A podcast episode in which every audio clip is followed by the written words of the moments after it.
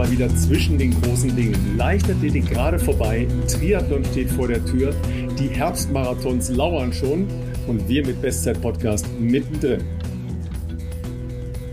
So, und in diesem Fall sage ich gleich äh, zu zwei Männern, die sich richtig mit Laufen auskennen. Ich bin ja nur ein bloody äh, Beobachter von außen. Hello, äh, auf jeden Fall erstmal Philipp, ne? schön, dass du da bist.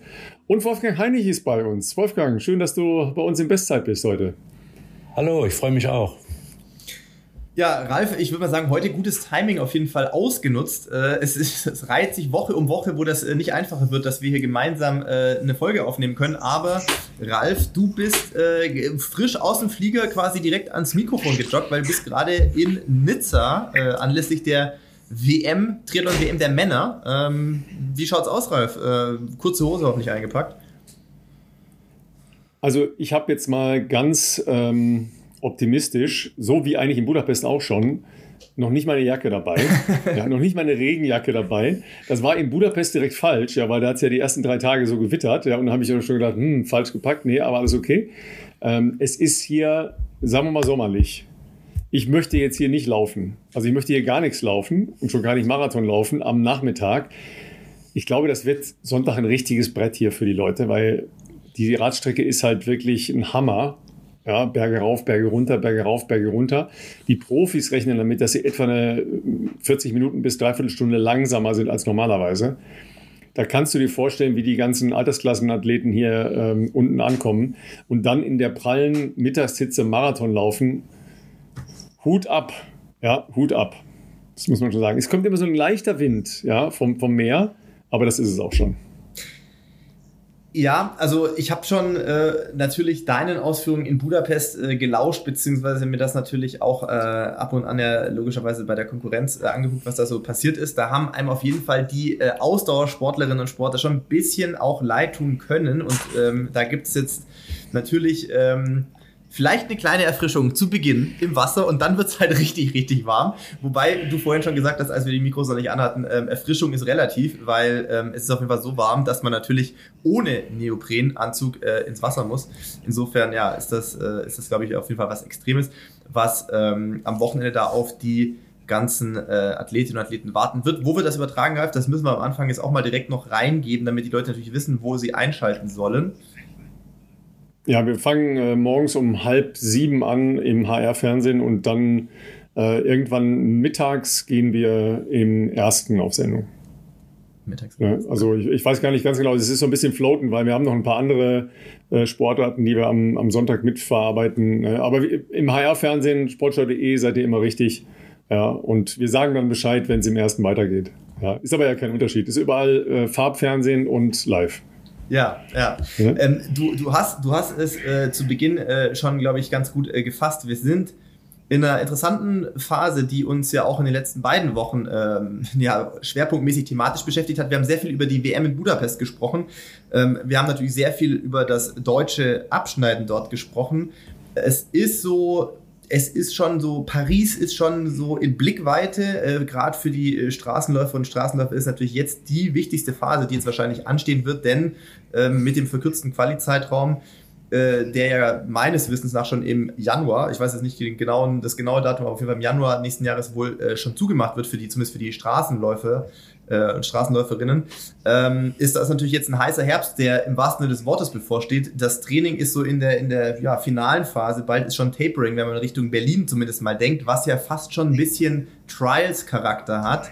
Und äh, insofern äh, holen wir doch äh, Wolfgang hier auch gern zu uns ins Gespräch. Wolfgang Heinig, natürlich langjähriger ähm, Laufexperte, mindestens mal äh, Bundestrainer gewesen, Trainer von erfolgreichen äh, Athletinnen und Athleten. Ähm, das darf er aber gerne selber auch gleich noch ähm, äh, natürlich erwähnen. Und äh, das ist natürlich auf jeden Fall jemand, mit dem es sicherlich sehr spannend werden wird, darüber zu sprechen, wie denn der aktuelle Ist-Zustand ist. Muss man nämlich, glaube ich, auch innerhalb der Leichtathletik vielleicht ein bisschen differenzieren zwischen den verschiedenen ähm, Disziplinblöcken ähm, und wie das jetzt alles in Paris so ähm, so aus, aus so läuferischer Sicht vielleicht auch aussehen wird. Ähm, Wolfgang, ähm, schön, dass du heute bei uns bist. Ähm, wie, wie geht's dir? Wo, wo treffen wir dich gerade an? Wir haben schon fast befürchtet, dass du schon irgendwo wieder auf einem äh, Sportplatz bist und, äh, und äh, Tempoläufe mitstoppen äh, wirst aktuell um die Uhrzeit.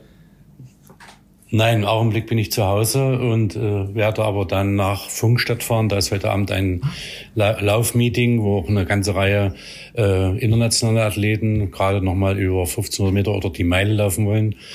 Und äh, also wie gesagt auch internationale Beteiligung und wir wollen dort im Prinzip äh, ja uns mit einigen Trainern treffen und auch schon mal ein paar Überlegungen und Strategien fürs nächste Jahr vielleicht besprechen. Wobei, sag mal, die Strategien, du hast ja angekündigt, schon ziemlich sicher sind. Es ist eine ganz einfache Lösung, da sich keiner im Vorfeld mit einer WM-Platzierung und Olympianorm im Marathon qualifiziert hat, wird es ganz einfach danach gehen, wer hat bis Ende Januar, also 30. Januar oder 31. Januar ist, ist Stichtag. Also die, die Wettkämpfe jetzt gerade Berlin, Frankfurt, äh, Valencia, Osaka Ende Januar. Und dann werden die drei schnellsten Männer und Frauen, so ist die Festlegung beim Verband, werden dann für Paris nominiert. So, und da ist dann auch Schluss mit Qualifikationsmöglichkeiten. Also früher Wettkämpfe haben dann keine Bedeutung mehr. Ja, das ist ja eine Situation, die ähm, bei der Qualität der ähm, Männer und Frauen in Deutschland im Marathonbereich im Moment ja wirklich, ähm, sagen wir mal, eine bestimmte pikante Note hat. Ja, wir haben schon gehört auf jeden Fall, dass eine Menge in Richtung Berlin gehen wird. Ich glaube, äh, Philipp, hilf mir, du bist ja über deinen Club da noch ein bisschen näher dran. Sechs deutsche Frauen? Boah, da darfst du mich noch nicht festnageln. mindestens drei deutsche Männer? Ja, da darfst du nicht, nicht genau festnageln. Ähm, ich ich habe gerade keinen Überblick über die ganz aktuelle Liste. Die erwarte ich aber Ende der Woche äh, mit einem neuen Update. Aber ja, es, ist, äh, es, es, es sind schon eine Menge. Also mir fallen aus dem Stegreif auf jeden Fall mal natürlich die beiden Schöneborn-Twins äh, ein. Dominika Meyer wird, glaube ich, in Berlin starten. Miriam Dattke wird in Berlin starten. Ähm, ja, jetzt muss ich wahrscheinlich noch mal ein bisschen in mich gehen. Christ Christina Händel. Äh, Christina, Christina Händel, nicht zu vergessen, genau. Also wir sind da wahrscheinlich mit, ja. mit um die sechs Frauen, glaube ich, schon ganz gut dabei. Ähm, äh, und bei den Männern sieht es äh, auf jeden Fall auch sehr gut aus. Ich weiß, dass Simon Boch dort starten wird, Hendrik Pfeiffer wird dort starten, Amanal Petros wird dort starten. Äh, und noch einige mehr. Also das ist schon jetzt ein bisschen, auch aufgrund der, äh, Wolfgang hat es ja gesagt, aufgrund des sehr komprimierten oder was heißt sehr komprimiert, aber im Vergleich zu vor, vorangegangenen äh, Qualifikationszeiträumen ist es schon sehr viel kürzer und dadurch ist natürlich die Auswahl relativ eingeschränkt. Man, wir haben jetzt ähm, vier, fünf äh, Termine, die wahrscheinlich für die deutschen Athletinnen und Athleten relevant sein werden. Ne? Die deutschen Marathons im Herbst sind natürlich gut.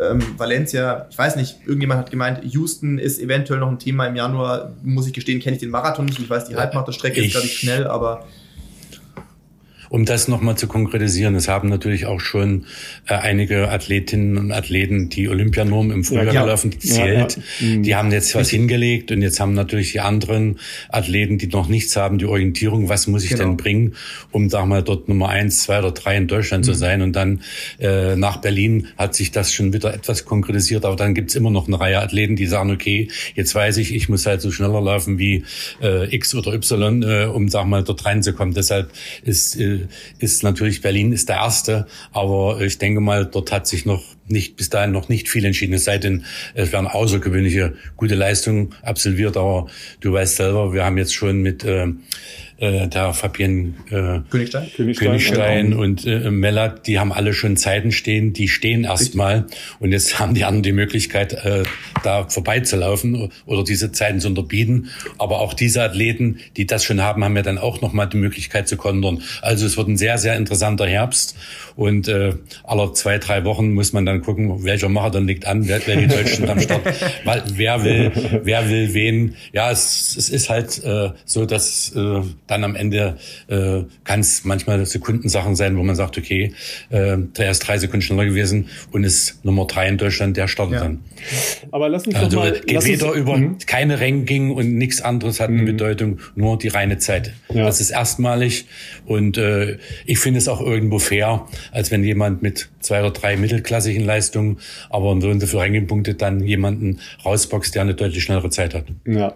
Lass uns noch mal über die, die Wertigkeit von einem olympischen Marathon überhaupt sprechen, weil ähm, in der Marathonszene wird ja doch häufig auch abgewogen zwischen, oh, mache ich vielleicht doch den lukrativen Herbstmarathon, den lukrativen Frühjahrsmarathon und mache vielleicht nicht den Marathon beim Großereignis. Haben sich ja auch in, in dieser äh, Saison relativ viele gegen Budapest entschieden. Klar, da war ja auch im Prinzip klar, dass es da heiß werden würde. Ähm, jetzt war völlig unabhängig von, von aktuellen Hitzeperioden, sondern das war ja logisch, dass da sommerliche Temperaturen sein würden. Und wir haben das ja schon bei verschiedenen olympischen Marathonwettbewerben gesehen, dass dann die Besten dann doch ausweichen und woanders hingehen. Ähm, wie, wie ist denn für dich, Wolfgang, die Wertigkeit eines olympischen Marathons und speziell jetzt nochmal im nächsten Jahr in Paris? Naja, einmal Olympisch, Olympische Spiele ist ganz was Besonderes. Das kann man nicht vergleichen mit einer Weltmeisterschaft. Also jeder Athlet, der im Leistungssport arbeitet, hat das Ziel, bei Olympia teilzunehmen. Äh, wie weit das dann erfolgreich sein kann, ist ein anderes Blatt. Das wissen wir auch im Marathonbereich. Aber äh, ich glaube, keiner dieser Athletinnen und Athleten äh, würde von vornherein sagen, na, ich ziehe dann Berlin vor, da kann ich was verdienen. Wer alle haben das Ziel, ich möchte bei Olympia dabei sein. Und wer schon mal bei Olympia dabei war, und ich habe das schon sehr oft erleben dürfen, bei Olympia dabei, dabei zu sein, das ist was Außergewöhnliches. Und das steht dann auch irgendwann mal am Ende der Karriere im, im privaten Trainingsbuch. Ich war bei Olympischen Spielen dabei, habe Platz 21, 35, 46 gemacht, aber ich war dabei und es war ein Wahnsinnserlebnis. Und das kann man mit einer WM nicht vergleichen. Wir werden in Paris sicherlich ähnliche Bedingungen haben wie in Budapest. Ja. Dort wird auch Sommer sein, Ende Juli, Anfang August. Also äh, die die reine sportliche Leistung mit der Zeit ist Nebensache dann. man muss dabei sein und dafür gibt es sehr harte Qualifikationsnormen, die äh, stehen ja fest und jetzt sind alle dabei, das Bestmöglichste zu geben, um einen dieser drei Plätze zu ergattern. Wenn wir nochmal zurückgehen ja. auf, äh, auf München im letzten Jahr, weil da war ja auch lange eine Diskussion, ne? Äh, Marathon, WM laufen oder nicht, ähm, EM laufen. Wir wissen alle, wie es ausgegangen ist. Ähm, Richard ist Europameister geworden. Männer und Frauen im Team haben da ein, eine Riesen-Performance äh, gehabt, hatten sehr, sehr große Zusprüche in, äh, in den Medien, natürlich auch unmittelbar an der Strecke und so weiter. Hat das die Marathonszene auch nochmal ähm, anders bewegt als vielleicht andere Meisterschaftsmarathons vorher? Ja, man hat gesehen, gerade wenn es um Mannschaftsleistungen geht, äh, die ja bei einer EM ausgetragen werden können, sind natürlich alle bestrebt gewesen, in diese Mannschaft zu kommen, weil dann auch mal die entsprechende Würdigung vom heimischen Publikum, die Würdigung bei einer Siegerehrung oder Mannschaftssiegerehrung äh, dort dabei zu sein, das ist schon auch ein sehr, sehr schönes Gefühl. Äh, ich denke mal, aber der Kaderkreis, der für Olympia im Prinzip in Frage kommt, äh, die Namen sind schon über Jahre bekannt. Äh, wir haben äh, den ein oder anderen äh, äh, neuen Staatsbürger bekommen äh, aus Eritrea, die natürlich auch um diese Qualifikation kämpfen. Das Niveau bei Männern wird sehr, sehr hoch sein, was wir die letzten Jahre in dieser Qualität noch nicht hatten. Und bei den Frauen, wie gesagt, äh, äh, Philipp hat es vorhin schon gesagt, das sind äh, fünf, sechs äh, Frauen, vielleicht sogar noch eine andere mehr. Vielleicht steigt ja auch Alina Reh noch mhm. um. Das wissen wir nicht, äh, die jetzt äh, alle natürlich das Ziel haben, äh, Olympia zu sehen. Und Olympia, ein Marathon, äh, äh, das ist schon was Außergewöhnliches. Äh, und bei einer 10.000 sind die Normen so hoch, dass ich im Augenblick keinen Athleten oder keine Athletin sehe, die, die diesen olympischen Macher, diese olympische 10.000 erreichen können anhand der Normen. Aber da spielt ja dann wieder bei der Stationathletik auch ein bisschen diese Ranking-Prinzip eine Rolle. Ja, genau. Und, äh, beim das beim 10.000 sind einfach 25 Runden. Ne? Das ist auch ein bisschen langweilig. Ne? Ja, also über dieses Ranking-System, das würde mich auch mal interessieren, deine Meinung dazu, äh, Wolfgang, weil das ist natürlich, äh, da haben wir schon oft hier diskutiert, ist das jetzt Segen oder ist das Fluch? Äh, Macht es das spannender irgendwie in der Präsentation der Sportart, wenn man jetzt plötzlich sagen kann, okay, das ist jetzt hier trifft Platz 13 auf Platz 5 und so aufeinander, wenn die vorgestellt werden. Äh, Macht das aber für die Fans nicht vielleicht auch komplizierter zu verstehen, wer wann wie irgendwo äh, dann vielleicht für sein Land irgendwo starten darf, weil früher war es halt so, du hast eine Zeit vorliegen gehabt, ähm, die hast du unterboten oder nicht. Das war, fand ich relativ einfach ähm, nachzuvollziehen, auch von, von außen aus Fansicht, ob man äh, das dann schaffen konnte oder nicht. Inzwischen ist es ja so, es hängt sehr stark davon ab, welche Rennen man wo rennt, was für eine Wertigkeit äh, oder für einen Status dieses Rennen hat, inklusive nationaler Meisterschaften und was weiß ich was. Und da gibt es natürlich auch Spezialisten, die natürlich versuchen, anhand der, der du hast es vorher äh, gesagt, also deine Meinung bezüglich Marathon habe ich schon rausgehört. Ähm, es ist äh, für, für dich, glaube ich, im Marathon auf jeden Fall wertiger, eine, eine starke Leistung führt dann irgendwo vielleicht ins Nationaltrikot als mehrere, sagen wir mal, mittelgute Leistungen, die aber aufgrund von Punkten, die man da mitbekommt, ähm, äh, sonst irgendwie so eine, so eine Quali auslösen. Wie, wie siehst du es insgesamt auch bezogen auf natürlich die, die Bahndisziplinen?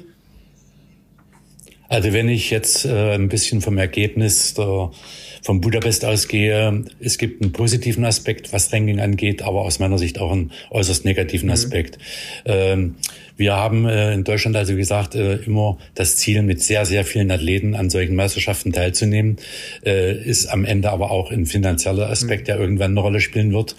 Und ich glaube, äh, äh, man sollte dort eine, so eine Art Mittellösung finden. Also ich glaube, für Olympia sollten die Normen an erster Stelle stehen. Und äh, weil dann auch, sag mal, das Bild der deutschen Nationalmannschaft in Paris eine andere Rolle spielt, als wenn ich sehr viele Athleten dabei habe, die äh, gerade so über die Ranking geschafft haben.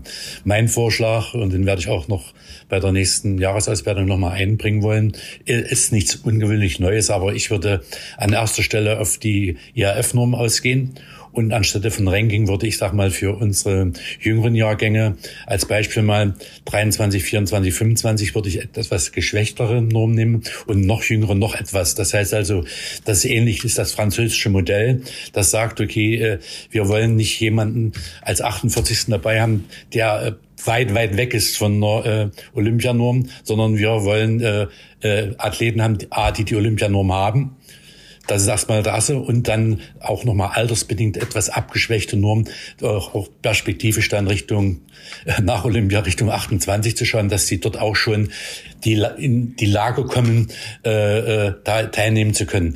Aber wie gesagt, ich hoffe natürlich, dass vorrangig die meisten Athleten äh, die Norm schaffen, weil ohne diese Norm äh, ist man natürlich von vornherein äh, für die Qualifikation oder für einen Vorlauf abgestempelt und äh, auch fürs Fernsehen natürlich nicht besonders schön, wenn es einem heißt, ja, deutschen Athleten Vorlauf, Vorlauf, Vorlauf, irgendwelche Begründungen. Äh, ich bin für diese Norm, aber wie gesagt, gestaffelt, auch ein bisschen nach dem Alter. Und wir müssen uns, wenn wir perspektivisch denken, an erster Stelle auch äh, auf die Zeit nach Paris denken, um zu sagen, okay, hier können wir junge Leute, wenn ich an diese U20 denke, wo wir außergewöhnlich erfolgreich waren. Äh, diese Leute müssen wir an der Stange halten und müssen sie auch so motivieren. Das ist die Zukunft. Das für nächstes Jahr Marathon haben wir schon besprochen, ist eine einfache Lösung. Die drei besten Frauen und drei besten Männer fahren. Ja. Und in den anderen hoffe ich, dass natürlich viele Athleten äh, natürlich im Lauf- und Gehbereich, genauso wie in anderen Disziplinen, eine realistische Chance haben, indem sie die Norm machen. Und die Normen sind ja eigentlich nicht, dass ich dann absolute Weltspitze bin, aber ich bin in, äh, ich habe zumindest so eine Leistung, die es ermöglicht, äh, vor dem deutschen Publikum am Fernsehen oder vor Ort, äh, sag mal, äh, auch eine sehr gute Leistung abzulegen. Das hat noch nichts damit zu tun, äh, wie weit ist man von der Bestleistung weg und so weiter. Das haben wir ja in Budapest erlebt. Also das ist dann die Aufgabe des Der Trainer, des Trainingsteams und äh, die da alle mit an diesem Strang ziehen. Gut, aber ähm, nehmen wir zum Beispiel mal die, ähm, die beiden Athletinnen, die ja jetzt auch gerne rausgestellt werden am letzten Wettkampftag, ja, ähm, jetzt mal völlig unabhängig von dieser Medaillendiskussion, die ich auch äh, ja. nicht zielführend finde. Ähm, das eine war Christina Honsel im Hochsprung. Ähm, äh, schönen Gruß, äh, hat sich schon bei uns bedankt, weil wir sie beim letzten Mal schon lobend erwähnt haben. Ähm, die wäre natürlich nach deiner Maßgabe nie in das Team reingekommen, logischerweise, weil sie aufgrund von Verletzungsproblemen große äh, Schwierigkeiten im Anlauf in der Sommersaison hatte. Hat dann in der Quali ähm, eine ordentliche Leistung ge gebracht, ist ähm, reingerutscht ins Finale und hat im Finale eine sehr gute Leistung gebracht, ist Achte geworden. Ja, also absolute Weltklasse, ja, gar keine Frage. Aber äh, auf der anderen Seite, ähm, deine Athletin, ja, äh, Olivia Gürt, wo ja schon viele gedacht haben, okay, die WM ist so zum, ähm, zum mal gucken gehen, ne? mal, äh, mal was lernen. Ähm, hatte ja schon eine lange Saison, hat die U-Meisterschaften schon sehr erfolgreich absolviert und so weiter. Und die äh, läuft dann halt auch ins Finale rein, weil sie äh, sich taktisch clever verhalten hat in ihrem äh, Vorlauf oder in ihrem Halbfinale und ist dann da ähm, nicht nur U23 Rekord gelaufen, sondern äh, auch eine, eine ganz tolle ähm, Marke gelaufen. Wie verbinden wir das jetzt, dass eine, eine etwas ältere Athletin wie Christina Honsel, ja, und solche Beispiele gibt es ja im Laufbereich durchaus auch, ähm, oder eben junge Athletinnen und Athle äh, Athleten wie, wie Olivia äh, trotzdem auf der ganz großen Bühne etablieren können? Ja, ich habe es versucht ja schon mal anzudeuten, äh, man muss da natürlich Unterschiede machen, aber die Beispiele, die du genannt hast, das ist die verschwindend geringere Zahl mhm. als die Beispiele, äh, die äh, über Ranking, äh, Vorläufe oder Qualifikationen nicht überstanden mhm. haben. So und äh, man muss ja an das große Ganze denken und sicherlich wird es immer Ausnahmen geben. Deshalb war ja mein Vorschlag nicht über die Ranking, sondern auch als äh, altersstrukturierte, mhm. altersstrukturierte Normen aufzustellen. Und natürlich gibt es immer Ausnahmen. Äh, Athleten, die verletzt sind, die schon Jahre dabei sind oder auch hier die Hochspringerin ist ja in der Halle schon sehr, sehr hoch gesprungen. Hier ist ja schon mal was da gewesen. Man kann ja nicht sagen, die kommt von 1,80 Meter und springt ja. dann 1,92 Meter oder was gesprungen ist. Das ist ja nicht an oder 96, ich weiß gar nicht genau, was gesprungen ist. 94 ähm, gesprungen, ja. 94, okay. Mhm, ja. Das ist doch eine super Leistung. Da, da ja, gehe ich hundertprozentig mit. Ähm, aber das sind ja Ausnahmen und die, die sollte ein gut funktionierendes Trainerteam oder Bundestrainer äh, erkennen, welche Athleten gehören dahin. So, ich habe ja ähm, das Beispiel zu sagen mit Olivia nach Finnland gesagt, okay, wir wissen nicht, wie es weitergeht. Wir trainieren weiter, wir gehen ins Trainingslager. Zürich steht.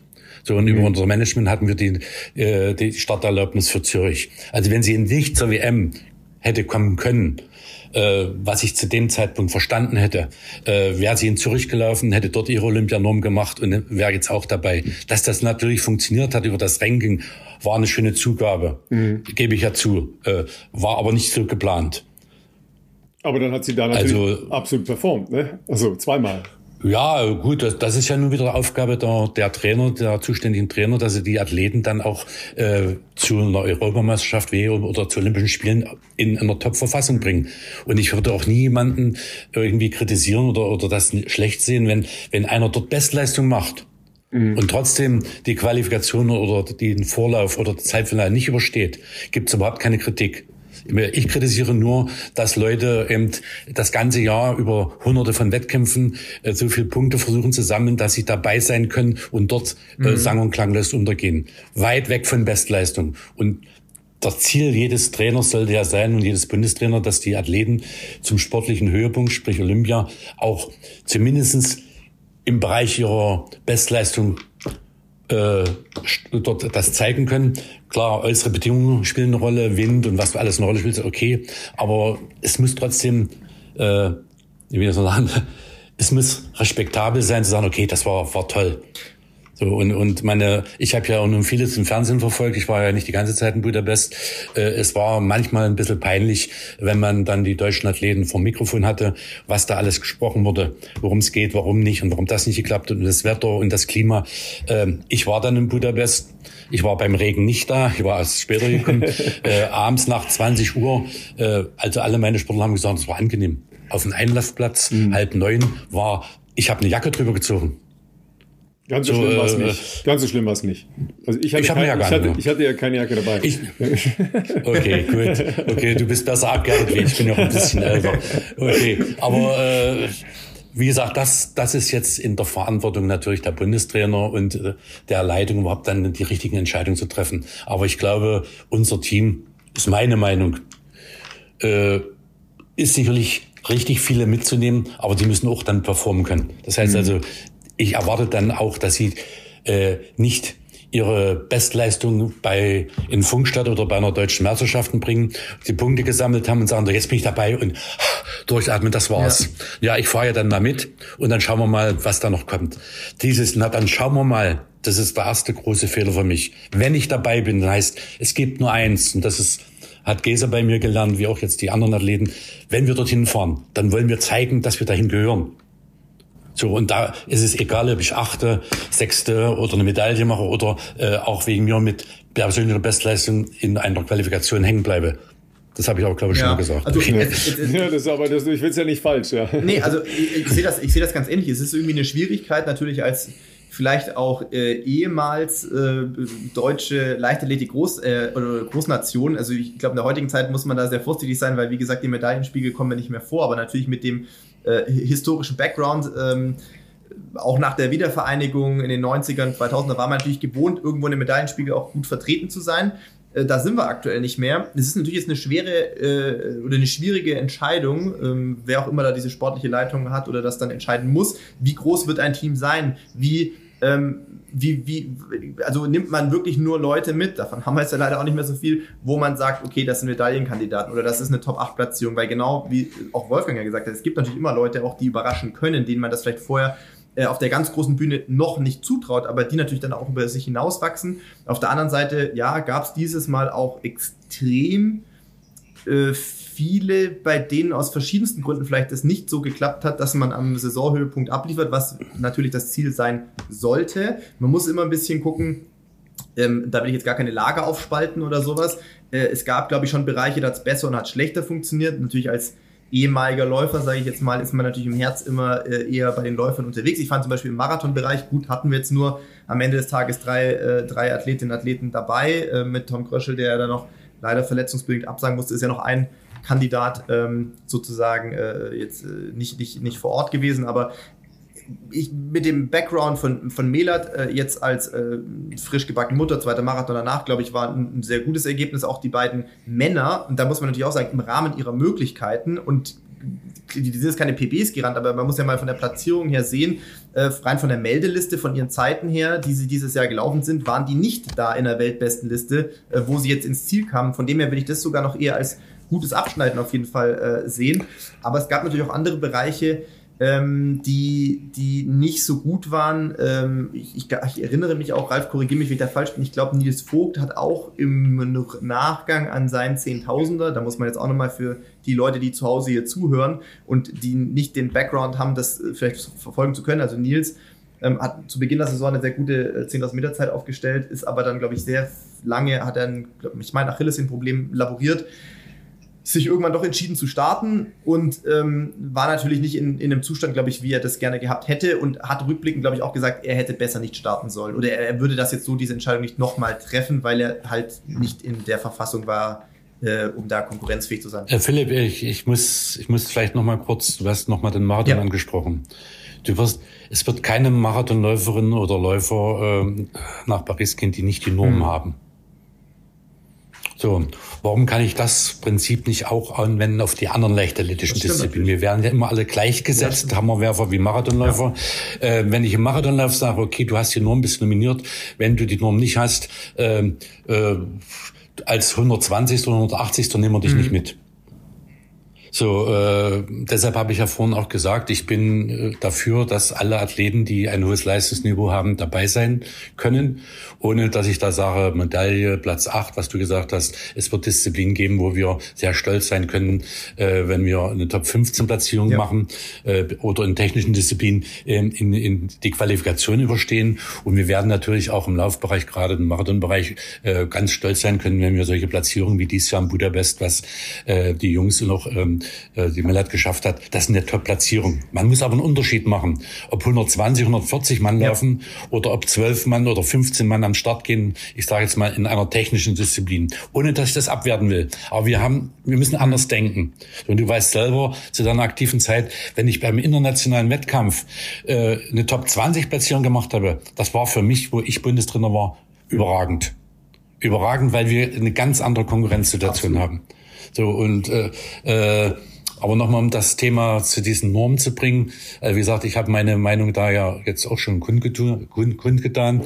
Also man sollte dort schon äh, äh, auch dem deutschen Publikum entsprechend äh, sich ernsthafte Gedanken machen. Ein kurzes Beispiel. Ich gehe jeden Frühjahr schwimmen in Erbach ins Schwimmbad, also Freibad noch zur Zeit.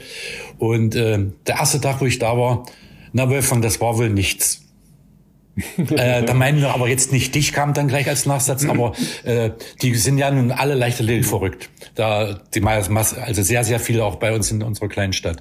Äh, das war wohl nichts. Was ist denn los bei euch? Äh, ich sage, äh, du, entschuldige, ich bin da nicht als DLV-Trainer dort gewesen. Ich war als Privattrainer von zwei Athletinnen da. Äh, ich kann das nicht einschätzen. Das das steht noch gar nicht zu. Lest die Zeitung, äh, lest die Berichte, die überall geschrieben werden von hochrangigen Athleten oder Funktionären, die das einschätzen können, was das wert ist. Ich persönlich bin zufrieden. Das war meine Aussage. So, aber jetzt, jetzt dieser, dieser Slogan, ja dieser Slogan, äh, das war wohl nichts, ist ja in der großen Masse der Menschen, die Leichtathletik verfolgen, die Aussage gewesen. Und meines ISTAF hat sich ja nun auch nicht mit unbekleckert, wenn man mal die insgesamt die Leistung sieht. Ein paar internationale, auch ein paar gute deutsche Leistungen, aber das Gesamtniveau war auch schon viel, viel besser. Das ist alles richtig. Ähm, auf der anderen Seite ist das ein bisschen äh, eine Krux dieser komplexen Sportart, ne? weil du hast halt nicht eine Mannschaft, wie jetzt zum Beispiel beim Basketball haben heute das Halbfinale erreicht, das ist einfach. Ja, das, ja. Ne, ne, das ist einfach, die sind vier, äh, am besten vier der Welt, ein überragender Erfolg. So, du hast ja alles gehabt von Platz vier bis, bis ausgeschieden im Vorlauf. Aber durch die Komplexität und diese vielen Menschen und diese Orientierung ausschließlich an Medaillen ist es halt leider ähm, immer ein, ein, bisschen ungerecht, ne? in, in de, weil die Details ja nur noch äh, uns Nerds interessieren. Ja, das, das ist leider so. Und äh, die Schlagzeilen, ich habe das hier schon ein paar Mal gesagt, werden halt ähm, in großen Agenturen gemacht und die bestimmen äh, eine Menge der Leser. Ja, wir im Fernsehen waren sehr erfolgreich mit dieser WM, die sich völlig entkoppelt hat von deutschen Medaillen, sondern einfach von dem Ereignis Weltmeisterschaft. Und wenn Deutsche dabei waren, war das toll. Und wenn Deutsche in Finals dabei waren, jetzt gar nicht Medaillen geholt haben, sondern in Finals dabei waren, haben die Leute mitgefiebert. Ja, das ist das immer, was ich wieder sage. Wenn da einer von uns dabei ist, das reicht völlig aus, um, um noch eine zusätzliche Emotionalität reinzubringen. Ja, und wenn du äh, so einen Abend hast wie äh, mit den beiden ähm, Diskuswerferinnen oder den drei Diskuswerferinnen im Finale und äh, Tobi Poitier im Finale Hochsprung der Männer. Und das ist insgesamt ein toller Abend. Ja, dann, dann funktioniert das. Oder der Schlusstag. Ja, du hast äh, die Staffeln gehabt, du hast ähm, Olivia im äh, 3000 Meter Hinterlasslauf der Frauen gehabt, du hast Christina Honsel im Hochsprung gehabt. Das ist vollkommen ausreichend. Ja, ist, da, da blitzt halt immer mal wieder was auf. Ja, klar, wenn, wenn man jetzt da Medaillen bejubeln könnte, wäre vielleicht noch zwei Millionen mehr. Aber das war ein sehr, äh, sehr erfolgreiches Programm. Bin ich hundertprozentig deiner Meinung, äh, war ja wirklich auch äh, vom, vom der gesamten Übertragung war das ja hervorragend. Da gibt's nichts dran zu deuteln. Aber jetzt gehen wir mal einen Schritt weiter. Am Ende werden wir eingeschätzt, also äh, diejenigen, die sich damit hauptamtlich beschäftigen, vom DOSB. Mhm. Und der DOSB gibt eindeutig vor, uns interessieren keine Europameisterschaften, mhm. uns interessieren Weltmeisterschaften und Olympische Spiele. Und nach mhm. den Olympischen Spielen werdet ihr neu eingestuft. Das heißt also, wie viel Geld kriegt welche Sportart in welcher Art und mhm. Weise. Warum sind denn viele olympische Sportarten jetzt nicht Mannschaftssportarten? Ich rede jetzt mal von Einzelsportarten wie Schwimmen und Rudern und so. Warum äh, haben wir so viele Probleme? So, jetzt ist man ja schon den nächsten Schritt äh, äh, oder ich habe sowas gehört, man äh, muss sich dieses System Bottas überlegen, mhm, ob ja. das überhaupt Sinn, Sinn hat. Sinn ja. hat, dass eine Sportart eingestuft wird, wie viel Übungsleiter, wie viel Trainer, wie viel Weiterbildung, wie viel Funktionäre arbeiten, äh, was ist alles Integration und äh, äh, ähm, hier die, die sexuellen Belästigungen und Pipapo. Es wird ja überall werden hauptamtliche Leute eingesetzt. Aber dort, wo wir abrechnen müssen am Ende, wenn es Bottas nicht mehr gibt, sind sportliche Leistungen. Mhm. Und wenn sportliche Leistungen bei den Olympischen Spielen nicht kommen, kann es durchaus passieren, dass Sportarten wie Rudern, Schwimmen, Leichtathletik noch weiter fallen und damit noch weniger Gelder bekommen und noch weniger und noch mehr Probleme haben, äh, die Sportler ordentlich äh, für 2028 vorzubereiten, die Trainer zu motivieren. Ich meine, es gibt schon seit Jahren keine Auszeichnung mehr für Trainer, äh, mal mit einem Prämiensystem und so weiter, hat man alles abgeschafft. Ja, wo soll die Motivation herkommen? Das heißt also, der Trainer, und wenn er jetzt mal das auch noch hauptamtlich betreibt, ist natürlich interessiert, in Paris zu performen. Das heißt also, ich muss dort Leistung bringen, damit der DOSB, wenn jetzt die Leichtathletik sagt, okay, wir sind wieder dabei, dass wir in der Nationenwertung unter den besten sechs Nationen der Welt sind und äh, äh, haben auch drei oder vier Medaillen gemacht, dann ist das ja okay. Aber das sehe ich zurzeit in Gefahr. Dass das nicht so ist. Ich meine, was ihr dann zeigt über das Fernsehen, ist top. Da gibt's ja nicht so, meine, Klar, man muss sich überlegen, ob man jeden Athleten auch nach einer Enttäuschung da ans Mikrofon holen muss, um, sag mal, dass er da sein, sein Weinen abgibt, äh, äh, ist eine Frage, was mache ich da? Ja, ja, also, ähm, also ja. wir, wir ähm, ich bin da äh, auch ein bisschen hin und her gerissen zwischen ähm, irgendwo muss wahrscheinlich der Staat, wenn da Leute sitzen, die nicht die Ahnung haben, sportfachlich vielleicht nicht die Ahnung haben, ähm, zu entscheiden, welcher Verband wie Geld bekommt.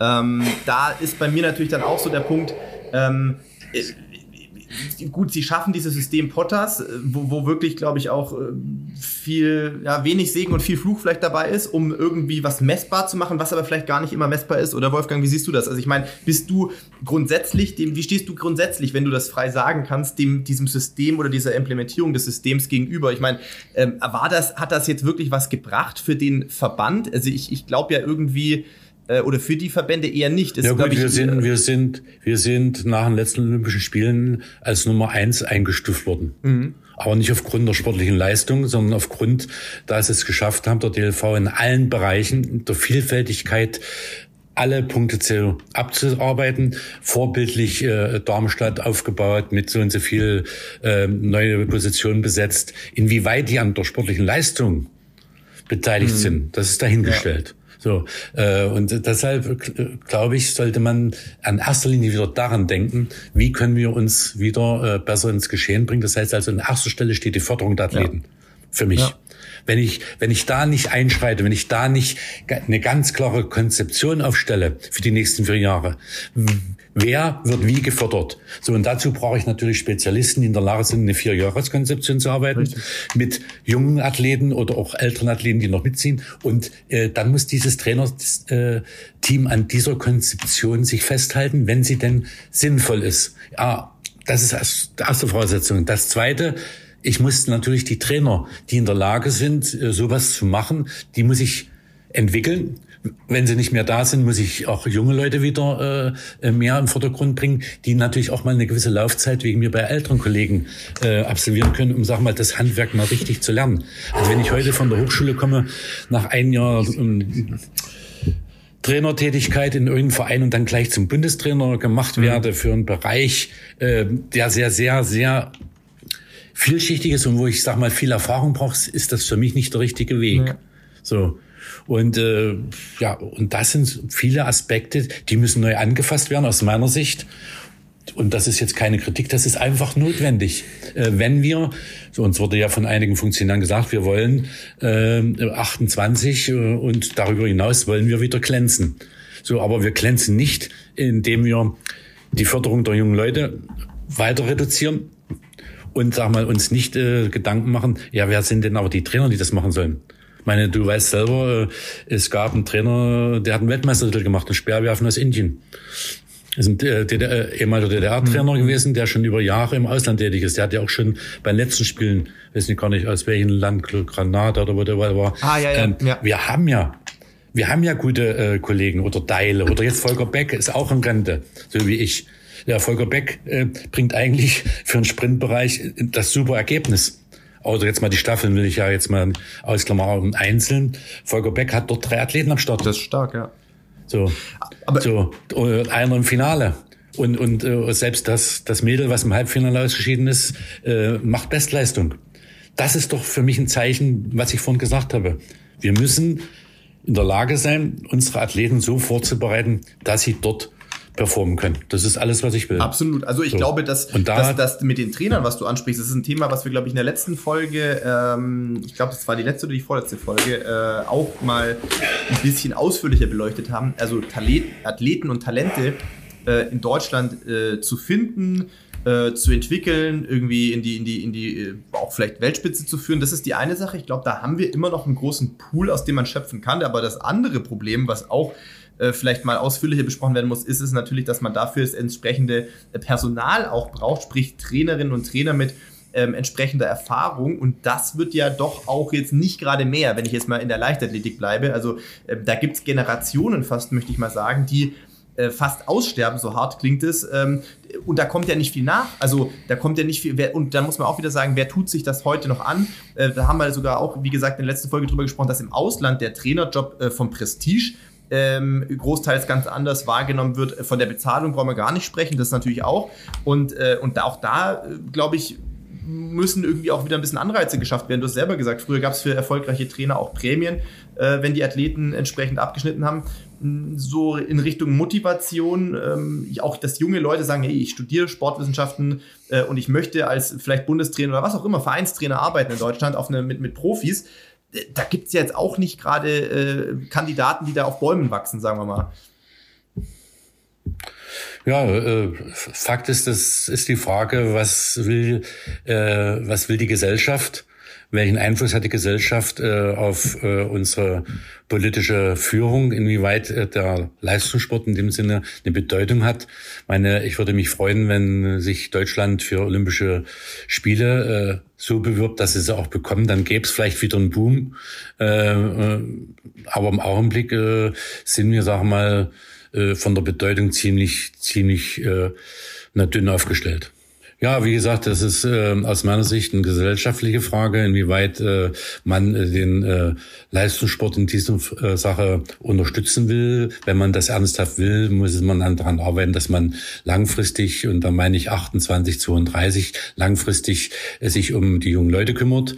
Das heißt also, wie professionell kann ich die vorbereiten? Konzeptionell gut abgesichert. Wir haben Wissenschaftsbereich, wir haben alles. Es muss, sag mal, irgendwo äh, jemand na, wie soll man sagen, wir brauchen eine Führung, die sagen kann, okay, so wollen wir es machen, wir gehen an den Tisch, wir tun für alle Bereiche, ob jetzt Sprung, Wurf, Lauf, was auch immer, tun wir vier Jahreskonzeptionen erstellen, die bis 28 laufen. Dazu wird ein Kaderkreis ernannt und der Bundestrainer, nicht, sagen wir mal, äh, die Landesfürsten und irgendwelche Heimtrainer von irgendwo, der Bundestrainer ist verantwortlich, einen Kaderkreis aufzustellen. Da, da geht es auch nicht um Kadernormen, da geht es darum, was sind wirklich Talente, die die Chance haben, haben, in vier Jahren dorthin zu kommen. So, und wenn einer, sag mal, ein Frühentwickler eben drei Sekunden schneller ist, aber ich sehe von vornherein, dass der kein Entwicklungspotenzial hat. Und das muss äh, der Bundestrainer mit seinem Team abstimmen können, um, sag mal, auch solche äh, bürokratischen Zahlen und so weiter, die irgendwo erfunden werden, die überhaupt für mich keine Relevanz haben. Also ein Bundestrainer muss entscheiden können, ah, mit seinem Team. Wer kommt in den Kaderkreis? Wie sehen die Nominierungsrichtlinien aus? Wen schlage ich zur, zur WM oder Olympia oder EM vor? Das muss Hand und Fuß haben, aber nicht irgendeine Kommission, äh, die, sag mal, äh, weder Fachleute in den einzelnen Disziplinen sind, die eigentlich nur funktionär sind. Also die muss es auch geben, okay, aber äh, die könnte nicht entscheiden, wen ich nominiere. So, du und deshalb brichst meine wahrscheinlich, die, also du spielst wahrscheinlich auch den ominösen BAL an, äh, oder? Also ähm, ich ja, Bundesausschussleistungssport gibt es glaube ich gar nicht mehr. So, äh, so hieß das bei mir früher noch und da wusste man nie, wer da drin sitzt und man hatte oft das Gefühl, was genau Wolfgang gerade darstellt, dass da teilweise jetzt nicht so viele Leute unbedingt immer Entscheidungen getroffen haben, die sich in den einzelnen Disziplinbereichen sonderlich gut ausgekannt haben.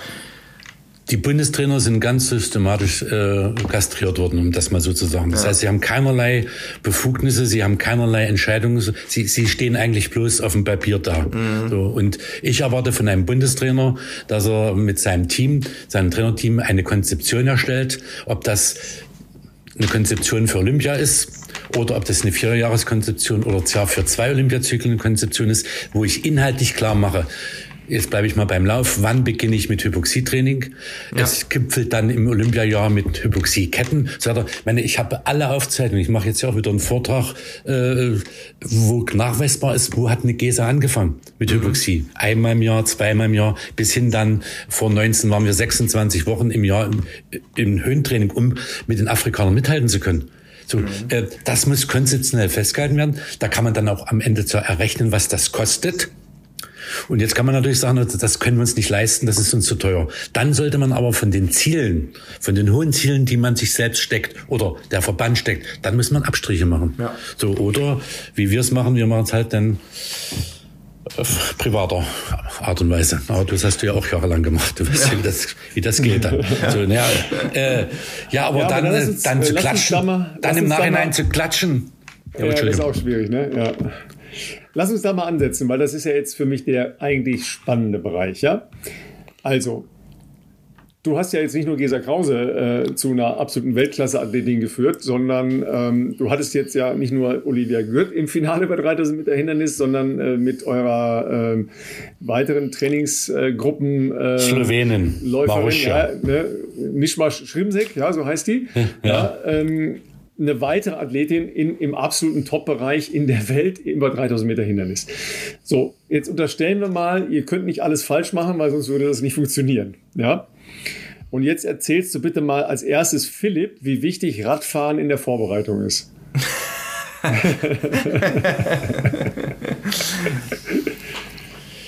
äh, ja, was soll ich da groß sagen? Meine Philipp ist äh, ein Athlet, der viele, viele Jahre den Ausdauersport, den Marathonlauf professionell betrieben hat. Also äh, ganz konkret, das Radfahren spielt für mich eine entscheidende Rolle in der Vorbereitung, in der Phase der Grundlagenausbildung. Sei es also äh, Oktober, November, äh, wenn denn Schnee ist, wir fahren auch oft in die Schweiz zum Skifahren äh, äh und dann im Frühjahr in der VB2 das gleiche nochmal. In der unmittelbaren Wettkampfvorbereitung mache ich das nicht. Das heißt also die letzten äh, vier, sechs Wochen, bevor wir in die Wettkämpfe einsteigen, fahren wir nicht mehr Rad. Dann machen wir höchstens äh, so äh, als semispezifische Auflockerung, so lockere Einheiten auf dem Stepper oder mal im mhm. Wasser mit Aquajog und so weiter. Aber direkt äh, Kraft, Ausdauer zu entwickeln, äh, ist in der Phase dann bei uns nicht mehr der Schwerpunkt. So, wenn jemand verletzt ist, sieht das ein bisschen anders aus, aber dann ist ja auch die Vorbereitungsphase etwas anders. So, und wenn ich von der UWV spreche, äh, wäre auch noch ein interessantes Thema, wenn ich an nächstes Jahr denke, äh, mit Europameisterschaften, äh, drei Wochen später Deutsche, dann nochmal drei Wochen Olympia, könnte ich jetzt fragen, wie bereite ich denn jetzt Olympia vor? Was ist denn jetzt der Höhepunkt?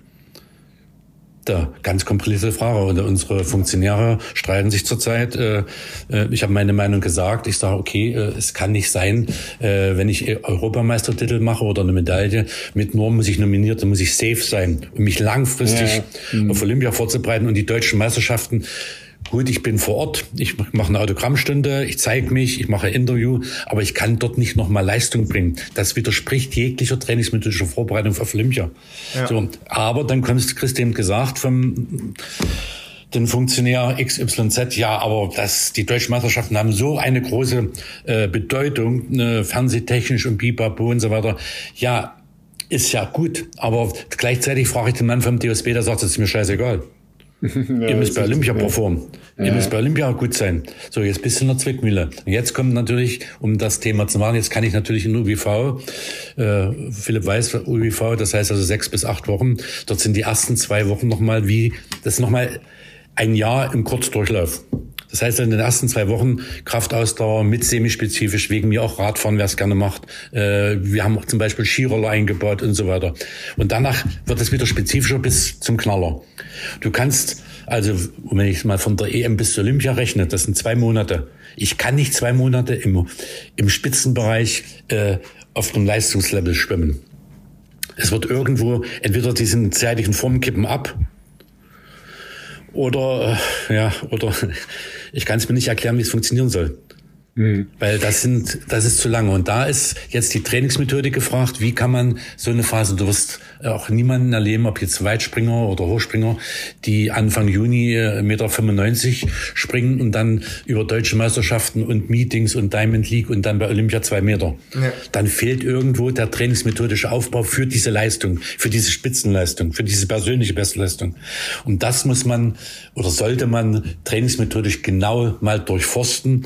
Da gibt es ja auch eine ganze Reihe Leute, die auch Ahnung haben. Uh, ja, und dann muss ich eine Entscheidung treffen. Also mir, das muss bin ich ganz ehrlich, ist äh, eine Top-6-Platzierung bei Olympia mehr wert als ein deutscher Meistertitel. Ja, das ist ja klar. Das muss ich mal so herzen. So, ja, ja. Und das, äh, da gibt's jetzt natürlich wieder, die Vielzahl der Leichtathletik ist nun ja so, dass man alles über einen Kammer, äh, das geht nicht. So, ob ich jetzt Stabhoch springe, 25 Mal oder Hammerwerf oder andere technische Disziplinen kann ich nicht mit einer, mit einer, sag mal, Leistung über 1500 oder länger, das kann ich nicht vergleichen, weil da gibt es physiologische Sachen, die aufgebaut werden müssen.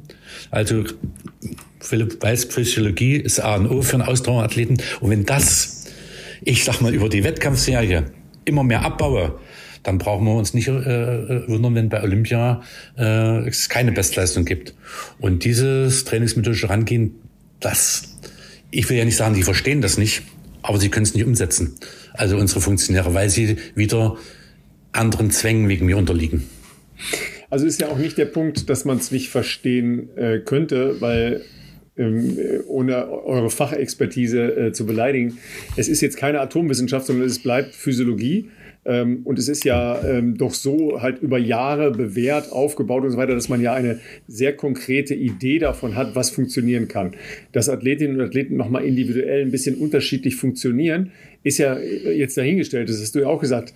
Wer, wer mag, kann ja an bestimmten ähm, Punkten sicher nochmal ein Rad einbauen oder eben nicht, je nachdem, äh, wie das ist. Ähm, nimm uns nochmal mit. Ähm, warum macht ihr relativ viel unspezifisch, also nicht laufen, um den Bewegungsapparat zu schonen und gleichzeitig eine physiologische Belastung zu haben oder äh, aus anderen Gründen? Ja, du kannst natürlich äh, mit laufunspezifischen äh, Ausdauerbelastung kannst du sehr, sehr schnell auch dein aerobes Niveau weiterentwickeln, ohne dass du, sag mal, die Fußgelenke, Kniegelenke, Hüfte äh, überstrapazierst. Das heißt also mit ganz gezielten äh, semispezifischen, also laufunspezifischen Ausdauerbelastungen äh, bin ich sehr schnell äh, auf dem aeroben Niveau, was natürlich die Basis äh, bildet, um dann äh, darauf dann spezifische, also äh, spezifische Laufbelastung setzen zu können. Und je höher diese Werte sind, äh, also Physiologie, ganz einfach, äh, ich mache aller sechs Wochen äh, Labor, das heißt also, wir, wir überprüfen sofort, wo ist das Hämoglobin, wo ist der Hämatokritwert äh, zu Beginn der Trainingsbelastung, was passiert nach sechs Wochen. Und äh, das Kuriose ist ja, ich kann mit semispezifischen Mitteln genau das gleiche erreichen wie mit laufspezifischen Mitteln für diese unspezifische Phase. Mhm. Ja. Ja, also äh, ich habe dann wegen mir im November äh, Hämoglobinwert von 12,5 auf 14,0 gebracht und der Hämatokrit, also der Verantwortliche für den Sauerstofftransport, ist, sag mal, äh, nicht im Grenzwert nach oben, sondern im aber sehr stabilen Bereich. So, und, und das ist ja die Kunst im, im Ausdauersport, dass man das zum richtigen Zeitpunkt äh, erkennt, was ist möglich. Und dann kann ich spezifische Trainingsmittel nur draufsetzen, wenn diese Grundlagen ein außergewöhnliches hohes Niveau haben. Weil mit der Laufspezifik, mit der Intensität, äh, die dann mit sich kommt, wird äh, dieser Bereich wieder etwas abgebaut, also er schwächelt etwas. Deshalb ist die Kunst jedes Trainers zu sagen, okay, ich habe in meinem gesamten Trainingsjahresverlauf mehrmals äh, am Anfang eine große Etappe, eine große Phase, dann aber immer mal kleinere, um dieses Niveau nicht so weit absinken zu lassen. Und das Beste, was man machen kann, ist natürlich dann Hypoxietraining, in dem ich sage mal diese physiologischen Werte auf einen sehr, sehr, sehr, sehr, sehr, sehr hohen Level haben kann. Äh, und von denen lebt eigentlich der Läufer. Ich bin mal ganz vorsichtig, zumindest ab 1500 Meter. Ich will die 800 Meter Läufer da nicht zu nahe treten. Also die, so, die, Höhen, ist, die, Höhenanpassung ist ja das, äh, das eine. Ähm, es wird ja oft berichtet, dass Athletinnen und Athleten sehr unterschiedlich auf Höhentraining ähm, reagieren. Ähm, wo, woran liegt das? Äh, das und, ist und das das hat ja. das was mit dem Blut zu tun. Aber ah, okay. äh, egal, ob ich in der Höhe schnell laufen kann oder nicht, mhm. äh, entscheidend ist nur eins dass ich die richtige Belastung für den jeden einzelnen Athleten finde, mhm. dass ich, ich sage es nochmal, der physiologische Wert sich verbessert. Und dann äh, haben wir auch festgestellt, äh, der Witz ist nicht mehr immer länger da oben zu bleiben. Mhm. Das hat sich dann eine Anpassung und die Leute werden nicht besser, sondern es ist ja diese Superkompensationsphase, dass ich sage, okay, also mein Slogan ist mindestens äh, 21 Trainingstage. Mit An- und Abreise sind es dann bloß noch 19. So, dort muss ich was erreicht haben. Und das kann ich, äh, kann ich anhand von Laborwerten äh, feststellen, auch sobald nach Rückkehr. Und sobald diese Werte sich wieder anpassen, rückanpassen, Mhm. Dann ist ja die Superkompensationsphase vorbei, da kommt der nächste Höhenaufenthalt. Mhm. Deshalb habe ich vorhin gesagt, wir waren 26 Wochen äh, vor Doha in der Höhe. Äh, Gesa ist direkt am Wettkampftag angereist in der mhm. Nacht und hat ihren Vorlauf gemacht. Äh, und äh, rein von der Physiologie waren das für mich Werte. Äh, ich weiß, wenn wir die wieder erreichen, dann kann man solche außergewöhnlichen Leistungen auch abrufen. Und das ist, sag mal, jetzt die Spezifik im Lauf- und Gehbereich. Natürlich äh, in der Vielfalt der Leichtathletikdisziplin gibt es viele andere Ansätze, aber bei uns ist das das A und O. Und das ist halt immer verbunden äh, mit äh, einer sehr hohen, mit sehr hohen finanziellen Aufwand. Mhm, klar. Weil wir so und ein Höhenhaus, auch weil das das Thema war. Mhm. Äh, also ich habe schon in den 90er Jahren mit Höhenzelt gearbeitet, zu Hause mit äh, das Bett im Höhenzelt, äh, das Laufband im Höhenzelt und so weiter. Äh, ist eine unterstützende Maßnahme, um das mal zu sagen, um sag mal, einen Höhenlager vorzubereiten. Aber die physiologischen Werte, ich habe da Aufzeichnungen von mehreren Athleten, die Gese hatte selber so ein Zelt, Kata hatte so ein Zelt mit Kompressor und so weiter. Es hat nicht das gebracht, wie, sag mal, drei Wochen jetzt mal Kenia, Äthiopien oder Afrika oder immer oder Boulder oder Flagstaff, da ist ganz was anderes. Und das zu erkennen, dafür haben wir ja genügend Wissenschaftler und Sportmediziner, die das herausfinden müssen, äh, dass das das A und O ist, wenn ich in der Welt, ich sag's vorsichtig, mitspielen will. Im Ausdauerbereich.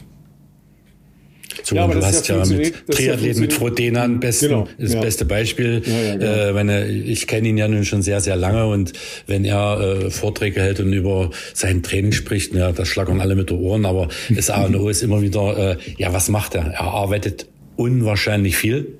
Hm. Also trainiert unwahrscheinlich viel, aber auch immer wieder mit entsprechenden Hypoxieanlagen. Ja. So, ja, er hat ja, glaube auch sein Haus direkt, er hat ja sein Haus, glaube ich, über was er unter Hypoxie setzen kann. Der kann also ja beim Frühstücken und beim Schlaf oder nicht mehr. Noch, er hat ja einen kleinen anderen Move noch gemacht. Er lebt äh, in Andorra. Ja, gut, ist okay. Alles klar. ja, ja also, also, tatsächlich äh, ist das ja von, von, Bas, also von, von, von Girona aus, äh, wo er ja eigentlich ähm, sein, sein Haus mit seiner Familie hatte, ja. äh, ist das nicht weit. Ne? Da fährt man eigentlich einen Berg hoch und dann ist man da. Ähm, das ist sicher nochmal auch für, für das Rennen jetzt am Wochenende, ne? für seinen letzten großen mhm. Anlauf. Ja, das wird das letzte, auf jeden Fall letzte Ironman-Rennen seiner Karriere sein. Mhm. wahrscheinlich auch das letzte Profirennen seiner Karriere hat er das nochmal gemacht, dass er ähm, mit äh, Hund, Katze, Kegel, Maus, also mit äh, den Kindern und Family nach Andorra hochgezogen ist. Aber guck mal, jetzt das, was du ja. sagst, das ist doch das beste Beispiel. Davon muss ja. man doch lernen. Da mhm. muss man doch sagen, okay, der war als normaler deutscher Bürger durch, durch systematisches Training über viele, viele Jahre, hat er was Außergewöhnliches gereicht. Das ja. zeigt doch, dass es machbar ist. Das muss doch jetzt viele, viele sagen, Mensch, äh, mit der entsprechenden Unterstützung, mit Ausrüstern und mit Sponsoren und so weiter, ich will das auch mhm. erschaffen. Das werden nicht alle schaffen oder die wenigsten. Aber für mich ist, ist der Mann äh, das Vorbild im Ausdauersport Nummer eins. Da gibt's gar nicht. Der hat der hat's gezeigt, dass es machbar ist. Gut, im Triathlon ist es ja tatsächlich so, dass ähm, da die nächste Generation äh, und die übernächste Generation schon da ist und schon, schon kratzt. Ne? Also bei der letzten 73 ja. äh, WM, also das waren die halbe Distanz logischerweise, drei Deutsche auf dem Podium. Hab, habt ihr zu Hause wahrscheinlich noch nie gehört die Triathleten, alles klar, ihr wisst natürlich, wen ich meine. Ja, ähm, aber äh, da kommen schon, schon eine Menge Leute hinterher, weil das, das ist ja das, was du sagst. Ja? Der Vorbildcharakter ist schon, äh, schon riesig. Aber auch Gesa ist ja ein, ein Riesenvorbild für, für Generationen von, äh, von, von jungen äh, Läuferinnen oder Sportlerinnen überhaupt. Ja, ne, äh, klar, selbstverständlich. Ich meine, die Olivia ist ja ein Beispiel. Die hat sich vor im September äh, bei unserem Olympiastützpunkt leider gemeldet oder wurde da mal hingeschickt und so weiter. Und dann kam ihm die Frage, äh, was, was, was denkst du und so weiter. Ich kannte sie ja eigentlich mal im Fernsehen gehört oder gesehen bei der U20, aber äh, äh, ich hatte eigentlich auch nie die Absicht, nochmal mit jüngeren Leuten anzufangen. So, und dann habe ich gesagt, okay, wir machen mal ein halbes Jahr Probe, äh, kannst bei mir mitarbeiten und dann werden wir sehen, äh, ob das Sinn macht. So, und äh, gut, es war natürlich auch glückliche Umstände. Ähm, Gesa war schwanger, ein Athletin fällt weg in dem Augenblick. Äh, deshalb hatten wir ja schon wo sie noch nicht bekannt war, dass sie schwanger war, hatten wir das mit äh, der Slowenin äh, da abgesprochen. Und Olivia hätte das nie geschafft ohne diese, diese Gruppendynamik äh, mhm, mit, okay. mit äh, Marussia, äh, weil was die gemeinsam, jeden Trainingslager waren die gemeinsam, äh, und Olivia konnte nur lernen und äh, am Ende äh, lief sie einen Meter hinter Marussia äh, in den, im Training. Ne? Also und hat sie auf kurzen Strecken unter Distanz ja äh, ne, äh, gestellt. Ne? Oh, ja, das ist, aber davon, wie gesagt, du hast einen Triathlon vielleicht eine Handvoll Leute. Äh, bei uns im Ausdauerbereich äh, ist es ganz schwer, bei jungen Leuten, äh, sag mal, dieses Pflänzchen der Überzeugung zu pflanzen. Ja, ich will da hinkommen. Ja, da steht Beruf, Studium, ja, schaffe ich das überhaupt und so weiter. Äh, ich kenne nur sehr wenige, äh, die in diesem Altersbereich schon richtig voll mitziehen. So, und äh, das ist halt die Aufgabe der Bundestrainer zu sagen, okay, hier U20, U23 Athleten, äh, das ist eine langfristige Konzeption mit der Perspektive, mit Armee, mit Polizei, mit äh, Absprache im Studium. Wir können ja nicht alle zur Armee und zur Polizei gehen, ähm, aber diese Uni zieht das Ding mit. Äh, die, die Unterstützung gibt es. Dazu brauchen wir Leute, die in der Lage sind, auch mit diesen Leuten an der Uni zu sprechen.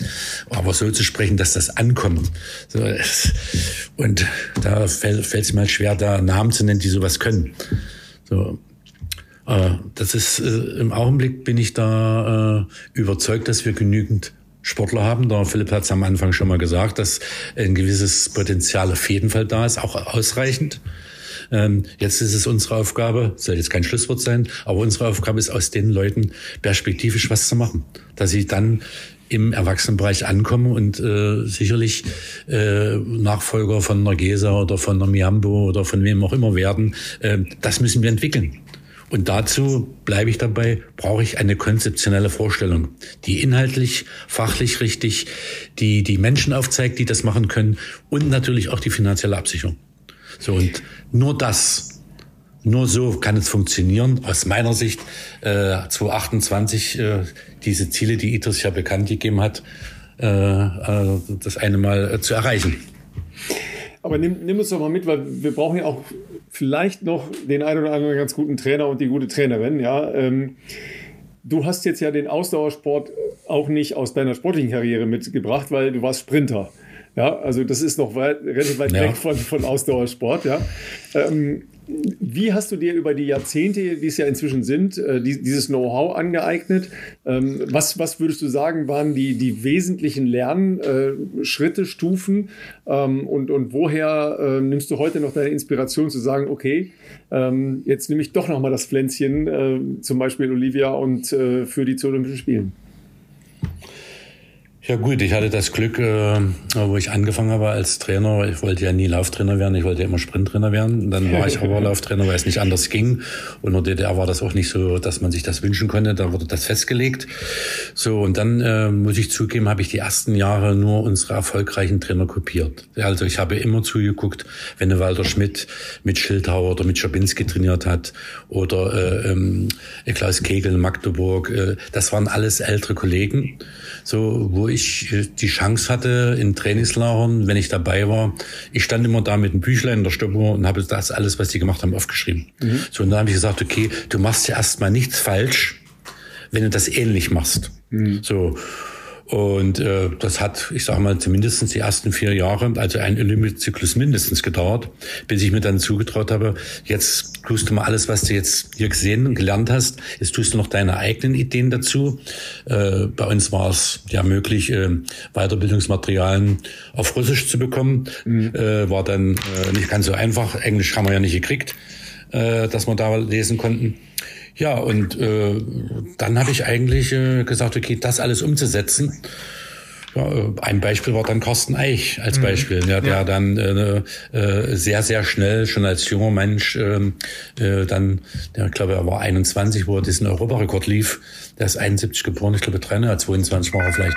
So, äh, nur das, was man gelernt hat, umzusetzen. So, und ich habe immer wieder Egal, ob ich jetzt in Kenia bin oder ich war ja auch öfters in Äthiopien und, und so weiter. Da, oder jetzt in, in Boulder gucke ich eben auf den Sportplatz, wenn die äh, äh, anderen Nationen trainieren. Und wenn ich Frankreich trainieren sehe in Eldoret, äh, äh, da habe ich da gestanden, habe den Kopf gestellt und gesagt, was die können. Die sind nicht schlagbar. Die Briten, wenn ich eine, eine äh, Eilish McColgan gesehen habe, wie die trainiert hat, schade, dass sie jetzt verletzt war, mhm. da habe ich gesagt, weißt du, wie weit, was wir für Reserven haben? Guck doch, es geht doch, es geht. So, äh, und das ist meine Weiterbildung, dass ich, also leider gibt's in Deutschland ja kaum da äh, in der Art entsprechende Weiterbildungsveranstaltungen oder Know-how. Äh, das hole ich mir also aus dem Ausland. Und da ich nicht allzu gut Englisch spreche, durch eben mir alles angucken, aufschreiben und äh, das ab und zu mal mitstoppen, wobei ich das auch bei anderen immer unmöglich finde, aber ich mache es eben auch. ich sage, ja, wenn ich jetzt ein Programm von Ingo Brixen sehe, äh, das kann ich mir nicht merken, also schreibe ich nur mal auf, was macht er da und sagen was, okay, was, ja. was sind das für Programme.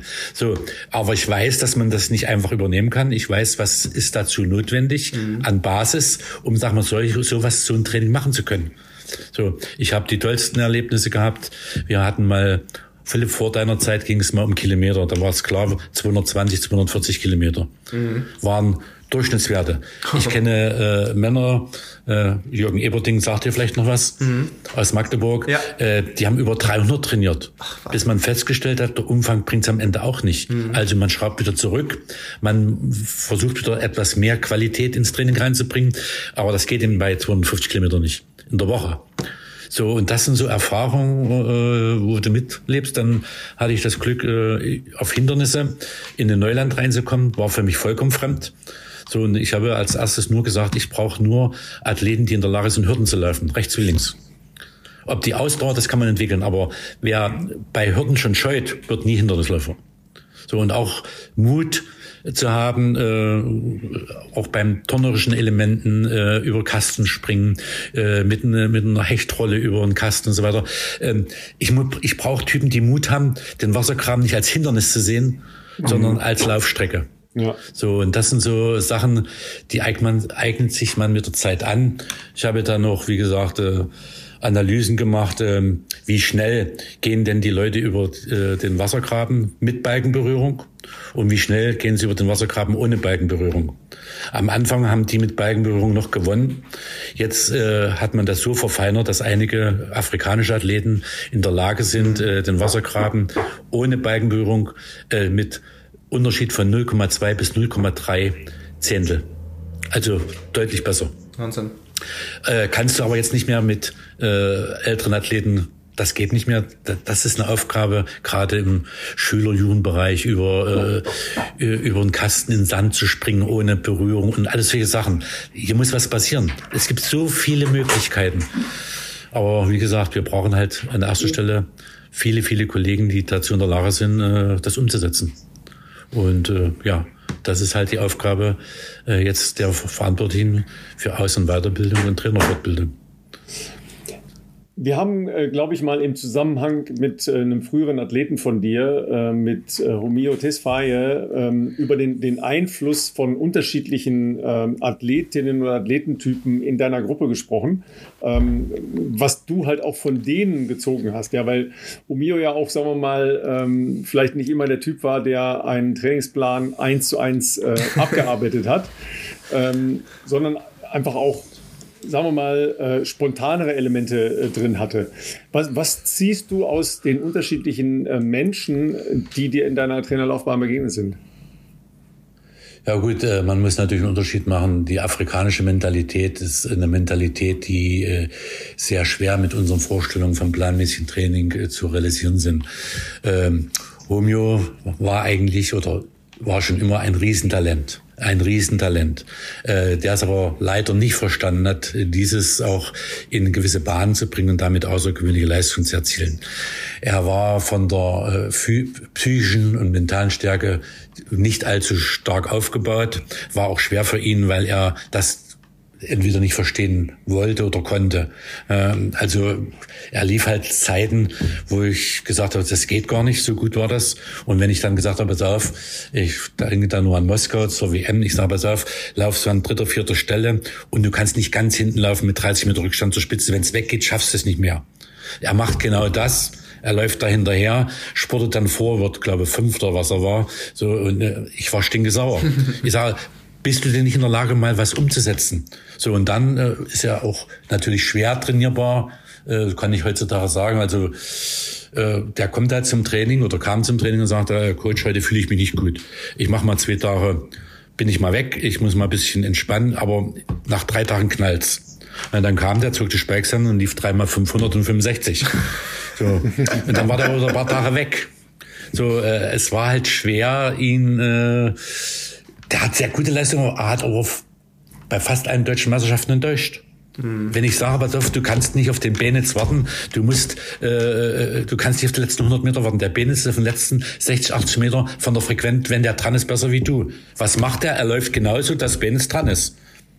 ja, da, so, und da muss ich das andere Beispiel jetzt mal, wenn es euch jetzt vielleicht ein bisschen langweilt, aber wenn ich sehe, Olivia, ihre beste Leistung war nicht das Ergebnis oder die Olympianorm. Das ist schön. Aber für mich war die mentale Stärke in einem Kessel mit 40.000, wie viele Zuschauer an dem Tag da waren, mhm. von vornherein die Marschroute, ich laufe allein hinterher. Mhm, ja. Ich sage, 90 Prozent der Athleten würde da sagen, okay, ich gehe raus, das hat keinen Zweck, das bringt nichts. So diese mentale Stärke, ich laufe trotzdem durch. Ähm, ich gucke nach den Zeiten, äh, das ist ja heutzutage kein Problem, und ich sehe, oh, äh, angelaufen 305 oder knapp unter 306. Eine 611. Hier ist was möglich. Dass sie dann noch eine holt, ist schön. Aber für mich war das Mädel mit 21 Jahren diese mentale Stärke an den Tag legen kann. Ich lasse mich nicht von dem Publikum aus der Hand bringen. Ich verzweifle, ich, ich, kriege nicht Angstzustände, wenn die rumbrüllen. Ich laufe dort 20, 30 Meter hinterher am Anfang. Das war für mich, sage mal, als Trainer, ich habe draußen gesessen, ich habe fast geheult. Weil das war für mich äh, sie ist in der Lage, was umzusetzen. Das hat sie ja dann auch äh, ja, schon im Vorfeld, auch bei der Ähnlich war es in Espoo in Finnland, wenn ich das noch erzählen darf. Mhm. Ich sage pass auf, die Kleine da aus Lettland ist sehr, sehr stark. Wie will, sie sagt, ja, wie kann ich da gewinnen? Ich sage, du läufst immer einen Meter hinter ihr, die muss immer deinen Atem hören. An jedem Hindernis bist du besser und sobald noch Hindernis atmest du wieder aus, dass sie dich hört. Und die ist vorne, die ist fast, die ist fast verzweifelt. Du hast richtig gesehen, das Gesicht wurde immer mehr verbissener. Und dann sagen, dann drehst du auf. So, aber und das kann ja, kann, kann ja auch Gesa. Wenn ich da an, an, an Doha denke, wo, ich weiß nicht, ob es ARD oder ZDF war, jetzt fällt sie ab, jetzt ist es vorbei, das wird nichts mehr.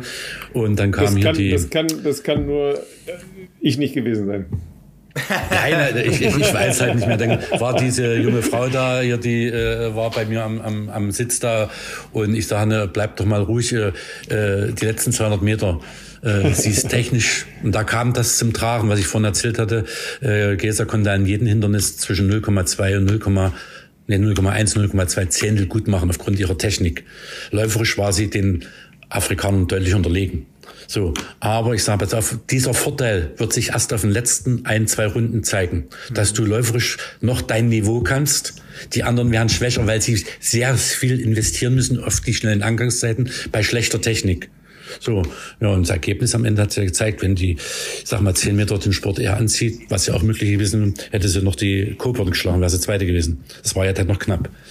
So, und das sind so, das ist für mich wichtig, Athleten, die in der Lage sind, in bestimmten Situationen nicht durchzudrehen, sondern in der Lage sind, zu versuchen, das Gespräch, was mit dem Trainer geführt worden ist, und die Taktik zu verfolgen. So, leider machen das vielleicht unsere, äh, unsere Fußballmannschaften zurzeit nicht so, dass wir das dann auch durchsetzen können vom Platz. So, aber das ist, das ist, ist das, aus ist meiner Sicht auch sehr, sehr, sehr, sehr wichtig. Oder? Ja, nee. Es reicht als Berater. Nein, äh, äh, aber das sind äh, deshalb, Philipp, du kennst mich ja von früher. Also ich habe immer auf Persönlichkeit, Persön äh, Menschen, die eine große Persönlichkeit sind, sich entwickelt haben dazu, sind in der Lage auch außergewöhnlich im Sport oder im Beruf oder wo auch immer zu leisten. So und dann äh, viele bleiben in ihrer Persönlichkeitsentwicklung stehen, weil wir zum großen Teil äh, unseren Athleten zu viel abnehmen. Mhm. Äh, wir wollen das alles klären. Äh, die sollen ihre Schuhe nicht mehr selber hintragen müssen, die müssen das und den kriegen die Information und die sollen sagen, wie viel Temperatur sie heute früh hatten oder wie lange sie mit einem Freund unterwegs waren. Das sind alles Sachen, wenn ich an das Monitoring denke, ich bin ja ein Gegner dafür und das wissen sie alle. Äh, ich sage, das bringt mir nichts. Ich als Trainer weiß, wie es meinem Athleten oder meiner Athletin geht. Und die, ich habe täglich Kontakt mit meinen Athleten, auch wenn ich mal nicht da bin auf dem Platz. Ich weiß ganz genau, da kriege ich früh einen Anruf, ey Wolfgang oder bei den Jüngeren, hey Coach, äh, so und so sieht's aus, können wir da, dann setze ich mich hin und den Plan verändern. So, äh, aber da brauche ich niemanden, der, sag mal, irgendwo ein Protokoll schreibt und nächste Woche mir sagt, ihr müsst jetzt mal aufpassen, es war ein bisschen viel. Also, so viel also, da ist, da ist äh, ja auch äh, schon alles in, in den Brunnen gefallen, ne, wenn du eine Woche wartest damit. Ja, ja. ja. so und äh, für mich ist ein Trainer nicht bloß äh, Methodiker, der sollte Pädagoge, Psychologe und vielleicht noch väterlicher Freund sein. Äh, denke ich mal, wenn das zusammenkommen könnte. Wäre eine ideale äh, Konstellation. Ja, ja, genau so. Und da, denke ich mal, sind auch für deutsche Athleten Erfolge möglich. Wolfgang, ich weiß, dass du äh, gleich weg musst. Hier bei mir ist jetzt schon dreimal das Housekeeping drin gewesen, weil ich äh, irgendwie das Zimmer wechseln soll, keine Ahnung. Aber final bitte noch, äh, noch, noch eine kurze, ähm, kurze äh, Überlegung und einen Ausblick. Ähm, wir hatten ja Gesa hier, die uns ja nicht nur während ihrer gesamten Karriere, sondern äh, jetzt auch mit äh, ihrer Schwangerschaft und ihrer Mutterrolle äh, absolut fasziniert. Ähm, das ist natürlich jetzt nochmal eine andere Situation, wenn du mit einem kleinen Kind diese Reise also der Vorbereitung, der wieder Wettkämpfe bestreiten, des Comebacks ja mit dem Ziel, olympisches Finale zu erreichen, absolvierst. Das wird bei uns ja jetzt relativ hoch gehängt. In vielen anderen Nationen ist das ähm, eher Normalität. Ja? Wie begleitest du das als Trainer? Normalität. Äh, wir wissen äh, einmal äh, die physiologische Wirkung einer Schwangerschaft, gerade im Ausdauerbereich. Ich kann es jetzt mal einfach ausdrücken. Es haben sich zwei Blutkreissysteme gebildet. Das Herz musste für zwei arbeiten. Das heißt also, es war viel mehr Sauerstoff, was im Körper rein musste und an, einmal zu dem ungeborenen Kind und dann für sich selbst. Und jetzt hat, hat diese Sache natürlich auch eine langfristige Nachwirkung. Und deshalb, ich habe es ja mit Katrin, also mit meiner Frau, damals auch gezeigt, dass nach einer Schwangerschaft außergewöhnliche Ausdauerleistungen möglich sind. Ja, das andere ist sicherlich eine, ein Thema, aber das ist äh, in, Thema der Organisation, der Absprachen und natürlich der Motivation der gesamten Familie. Wenn da nicht der Partner und äh, ich sage mal Großmutter, Großvater, wer auch alle all da sind, nicht mit an diesem Ziel arbeiten mit integriert werden, ist es nicht machbar. So, ich hatte halt das Glück, dass ich als äh, Trainer äh, äh immer die Zeit hatte, wenn Katrin trainiert hat, auf unser Kind, also auf Katharina aufzupassen. Die war aber überall mit dabei. Die war in Afrika, die war in Japan, die war in Mexiko. Wir hatten sie immer dabei. So ist jetzt natürlich, wenn der Partner berufstätig ist, nicht ganz so einfach. Also müssen mhm. Großeltern ran. Äh, unter anderem, ich war auch in Livigno, habe dort einen Kinderwagen mehrere Tage äh, am, am der Strandstraße, nicht Strandstraße, am, da, am Flüsschen hin und her geschoben. es sind, es sind einfach Sachen, die müssen organisiert werden, sind aber machbar. Und wir haben ja jetzt gerade auch Athletinnen, äh, auch aus dem afrikanischen Bereich, die haben schon zwei Kinder und so weiter. Ja, ja, Weltspitze. Ja, also, äh, ich bezeichne ja äh, eine Schwangerschaft nicht als Krankheit, sondern als, als normaler Prozess. Und genauso äh, ist eine Familiengründung, äh, ja, wie gesagt, Persönlichkeit, ich bin in der Lage, das zu organisieren, ich bin in der Lage, das in den Griff zu kriegen. Es ist schwerer, ist mehr Aufwand, gebe ich zu, ist, aber es ist nicht unlösbar. Und da hier zeigt sich dann natürlich wieder die Persönlichkeit. Bin ich in der Lage, das umzusetzen? Glaube ich dran? Gehe es im Augenblick wahnsinnig motiviert. Also was sie schon mit an Trainingsleistung bringt, das ist, das ist außergewöhnlich gut. Und wir werden sehen. Äh, sie muss es halt jetzt äh, das Jahr über der Bühne bringen. So, und, wie, und dann, sie will ja auch weitermachen. So, nach Olympia. Ich sage, ja, vielleicht kriegst du auch noch ein Kind und dann werden wir sehen. so, äh, so, ich bin ja auch nicht mehr ganz der Jüngste, also ich denke mal, mit Olympia wäre für mich ein sehr schöner Höhepunkt. So, äh, Katrin sagt zwar dann, äh, du hörst sowieso nicht auf, du hast ja schon junge Leute. ja, so 10, 10 ja, 20 Jahre gehen schon noch, Wolfgang. Nee, nee, nee, nee, nee. Also 28 ist mein heim geheimes Ziel. Also wenn ich da dabei sein könnte noch mal, dann, dann sollen dann junge Leute ran. Ja, super. Also, wie gesagt, äh, ich finde es toll, äh, wie sie das macht, wie sie das auch äh, den normalen Menschen versucht hat beizubringen. Natürlich hat sie da nicht bloß Fürsprecher, auch Gegner, die das eben dann nie anders sehen und so weiter. Aber wie gesagt, ich glaube, sie hat das ganz gut im Griff und auch die, diese gesamte oder diese zusätzliche Belastung wird sie auch in der sportlichen Seite da, dazu beitragen, dass sie noch stärker zurückkommt, als was sie war wenn sie das als Persönlichkeit schafft, das physische, das physiologische sehe ich nicht als Problem. Ja, da sind wir sehr gespannt. Wir werden das natürlich äh, logischerweise immer weiter verfolgen, weil es, äh, ja, du hast gesagt, eine äh, außergewöhnliche Persönlichkeit ist und äh, nicht nur eine äh, sehr, sehr gute Läuferin. Ähm, aber das wird auch spannend, wenn äh, deine drei Hindernisläuferinnen dann ja gemeinsam dran ziehen. Ja, ähm, ob die dann auch nach dem Finale in Paris gemeinsam auf dem Boden liegen und sich trotzdem versuchen, die Hand zu reichen, obwohl sie völlig fertig waren, so wie das ja in, in Budapest ich hoffe, der Fall ich hoffe, wenn du das kommentierst, dass alle drei im Finale stehen und äh, ja, ja, ja also gut, ja. Äh, ich würde jetzt nicht sagen, du, du musst vor der sein und so weiter. Äh, das Herz schlägt für alle drei und äh, es wird sich zeigen, wer an dem Tag die beste mentale und körperliche Verfassung hat. Aber mein Ziel ist natürlich, wenn ich gesund bin, dort alle drei in Start zu bringen. Ja, das ist ja klar. Ne? Aber vielleicht auch in slowenischen Trainingsanzug. naja, wer, wer hellblau tragen kann, ne, der soll das machen. Ja. Das war ja, ja du, äh, ich meine, ich wäre auch gerne im, im, im deutschen Nationalanzug durch die Gegend gelaufen, aber es war halt leider nicht möglich. Ja, ja. Aber Alles klar, Wolfgang. Olympia ist ähm, ein neues Spiel. Du hast gesagt, du, du musst jetzt gleich weg. Wir wollen äh, dir nicht noch mehr Zeit äh, stehlen. Ja, herzlichen Dank für deine ja. äh, ausführlichen Ausführungen, ja, weil das äh, sehr, sehr spannend ist, äh, mit einem außergewöhnlich erfolgreichen und langjährigen Trainer äh, die Sachen mal zu besprechen und klar zu besprechen. Ja, ähm, sehr, sehr schön. Vielen Dank. Ich bedanke mich für die Möglichkeit, die ich hatte und wünsche euch einen wunderschönen Mittwochabend. Du musst ja schon wieder arbeiten. Für, wann ist der Start morgen? Nee, sag's nochmal. Wann starten nee. die? Triathlon? Nee, die starten, die starten erst am Sonntag. Ja, so Triathleten brauchen ein bisschen mehr Anlauf. Ja, so Triathleten ah, brauchen ein bisschen mehr Anlauf. Ne? Du also fährst noch zwei Tage Rad bis dahin. ne? Das könnte sein. Was trainierst du denn? Ich gucke mir auf jeden Fall die Strecke noch an. Ja, also ich werde da schon mit dem Rad. Mit dem Rad, ja, ja. Mhm. Also nicht laufen komplett, nicht. Aber, aber wesentliche. Na, laufen, das ist hier die Promenade auf und ab. Das, der hätte der Philipp mitgenommen, der wäre es abgelaufen. ich wollte gerade sagen, solange ich nicht auf dem Fahrrad muss. Der hatte aber nach Rot so okay. Schmerzen. Der hatte nach Rot so Schmerzen, das weiß ich nicht, ob er das nochmal will.